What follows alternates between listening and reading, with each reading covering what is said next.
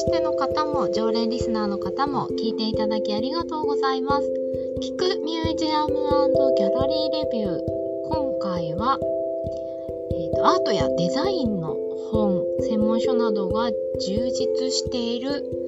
都内の大型書店3選ということで私がよく行く大きな本屋さんをご紹介したいと思います。私のノートという、まあ、ブログサービスですね。ノートで、えー、もう2年、3年ぐらいでしょうか。えっ、ー、と、読んであ、買って読んだアート関連書籍というシリーズをずっと更新していまして、おかげさまでやっぱ、あの、すごい人気の記事シリーズの一つなんですよね。で、私本当にあの部屋がどんどん積んどくで大変なことに今なってるんですけども、あの、図書館でもちろん本を借りるっていうこともまあまあするんですが、やっぱついついポチポチ買う、もしくは本屋さんでやっぱり、あのー、定期的にぐるぐる巡って本を買うっていうのがやっぱりあの至福の瞬間で、えー、まあなかなか時間が取れない年ぐらいなんですが、あの本屋さん、書店になるべく寄れる時は足を運んで、まあ、でも気づくと1時間とか2時間とか平気で行っちゃうので危険なんですけど、あのなるべく本屋さんで本を買うっていうことをしています。でやっぱりあのアート関連書籍、そのアートとかデザインにまつわる本って、まあ、今他の本もだんだんね、やっぱり価格が上がってきている本に限らずですけど、価格が上がってきている中で、特にアートとかデザインの書籍は、まあ、印刷にこだわってるとか、紙にこだわってる。で、フルカラーだったりすると、まあ、あのー、2000円台、3000円台っていうのが、まあまあ多いんですよね。なので、なおさらまあ、直接手に取って、面白そうだなっていう本に出会いたいっていう、家の近所の本屋さんも実は結構、文化芸術系の棚が充実していたりもするんですが、もっとたくさんいろんな本が読みたい、見たいっていう時は大型書店に足を運びます。で、あの、毎度のことながら都心、本当に都心なんですけど、3つご紹介できたらと思ってお話しいたします。一つはですね、すごいわかりやすいですね。銀座の蔦屋書店さんです。あのー銀座6の6階ですよね。あの、ほぼワンフロア広がっているあの銀座の書店です。あ銀座の伝え書店さんや、まあ、あのー、アート好きな方、ご存知の方ももちろん多いと思いますが、ギャラリーも入ってますし、えー、特集で、売り場の中で、えっと、写真展やったり、作品展やったりっていうことも、あの、しょっちゅうしているので、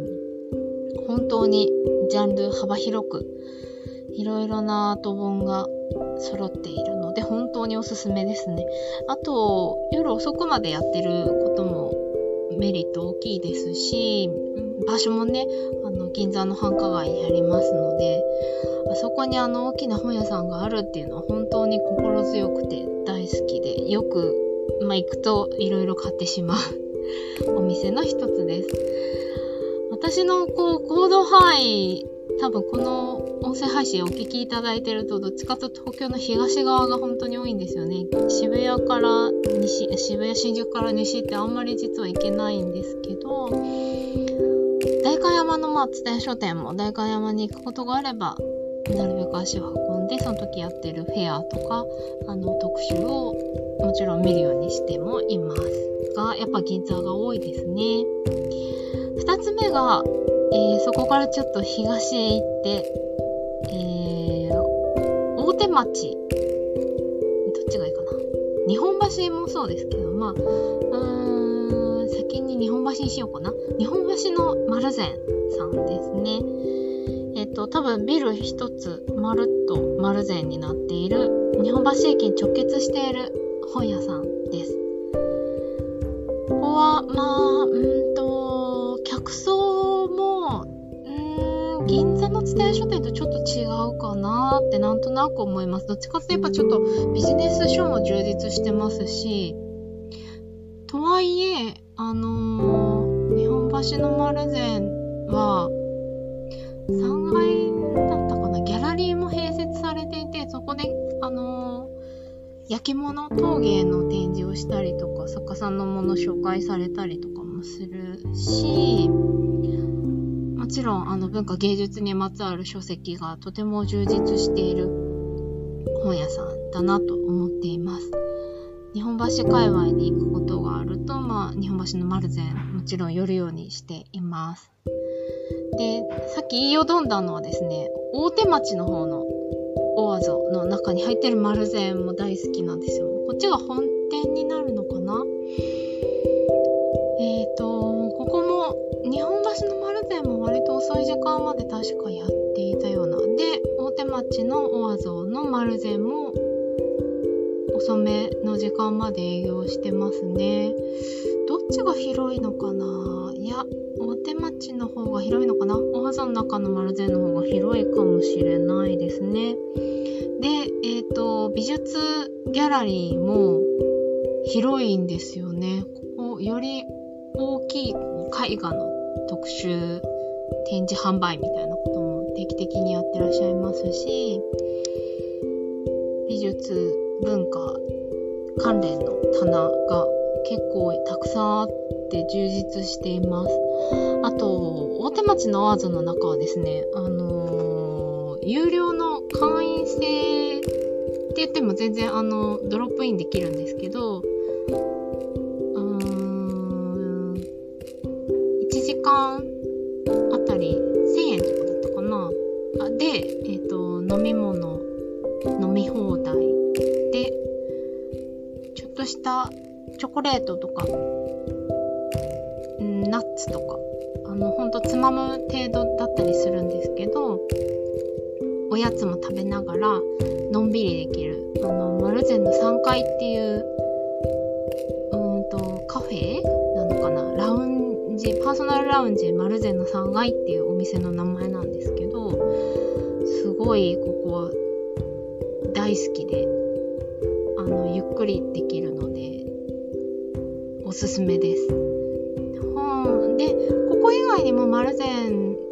大手町のワズの丸善の中にはもう一つカフェが入ってたりするんですけど、混んでることも多いので、で、ちょっとゆっくりしたいなって時はこっちに、丸善の3階の方に、ちょっとわざわざちょっと高いですけど、入ることもしています。で、中、えっ、ー、と、おすすめ本ピックアップしたレコメンドした本が置かれてたりもするので、まあ、もちろんオアゾの中で買って持ち込んでもいいですし、マルゼの3階の中で書籍でやって読んで、まあそ、そのまま買ってもいいし、あお店の中で探して買って帰ってもいいしっていう楽しみ方ができて好きですね。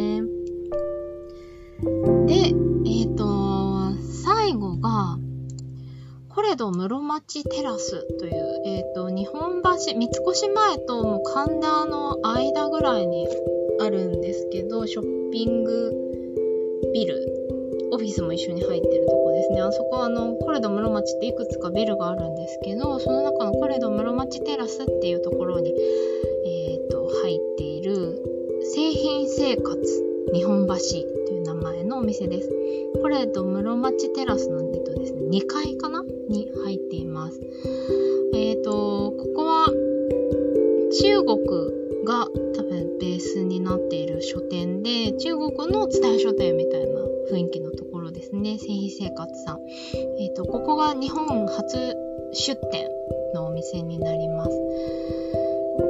正直ね、あの、割といつも空いているので、大丈夫かなって不安になるんですけど、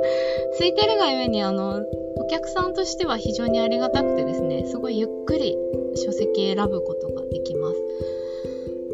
で、あの、お店の中も、蔦屋書店とはまた違う雰囲気で落ち着いた空間になっていて、で、えっ、ー、と、国内内外の雑誌ファッション誌も揃ってますし文化芸術の書籍も揃ってますしあと文具のスペースもあったりしますしあのフロア自体空間が落ち着いているのでゆっくり過ごすことができるお店ですね。でここも、えーと、展示を行うスペースがあったりとかうーん今夏休みだと工作教室みたいな自由役立てられるようなイベントワークショップをいろいろ告知されてもいらっしゃいますしいろんな取り組みされてて面白いなと思っているお店です。えっとですね多分フロア同じフロアの中にその製品生活さんだけじゃなくてあとワークショップのスペースがあったりとか手ぬぐい屋さんがあったりとかそうですね。があったりとかで、あのー、ぐるぐるゆったり過ごすことができる本屋さんであり、まあ、エンタメ空間になってるなと思う場所です。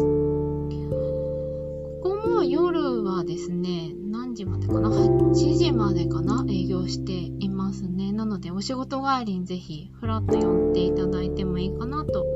思います。そうだね。製品生活さんはですね、常設のそのワークショップのスペースで、実はガラスを、ガラス工房が入っていて、吹きガラスの体験ができちゃうんですよ。そこがね、結構すごいなと思っていて、ちょっとなかなかタイミング合わなくてまだ伺ったことないんですけど、すごいですよね。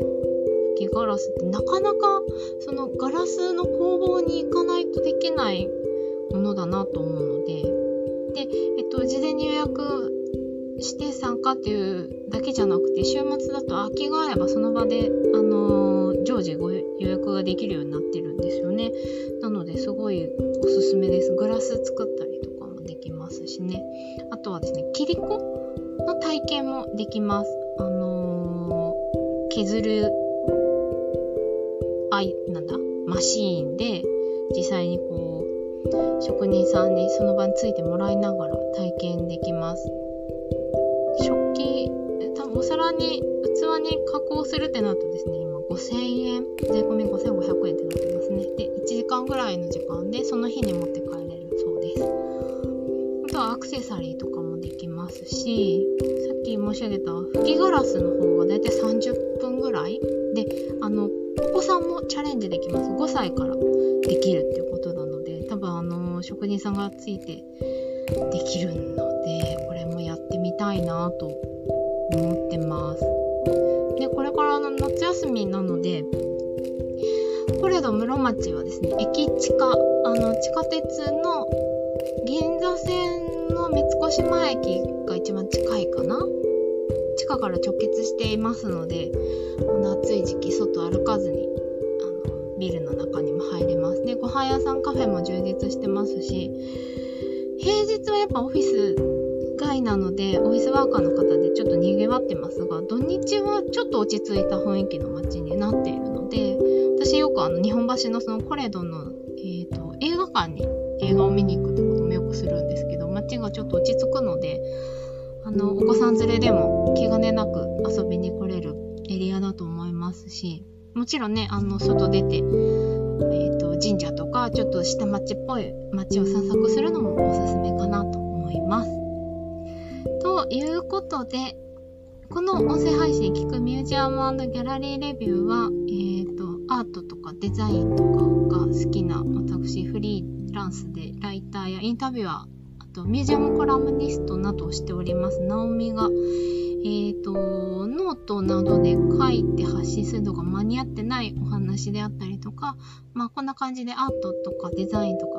あの、ギャラリーさんのおすすめスポットなどをお話しして、えっ、ー、と、編集なしの取って出しで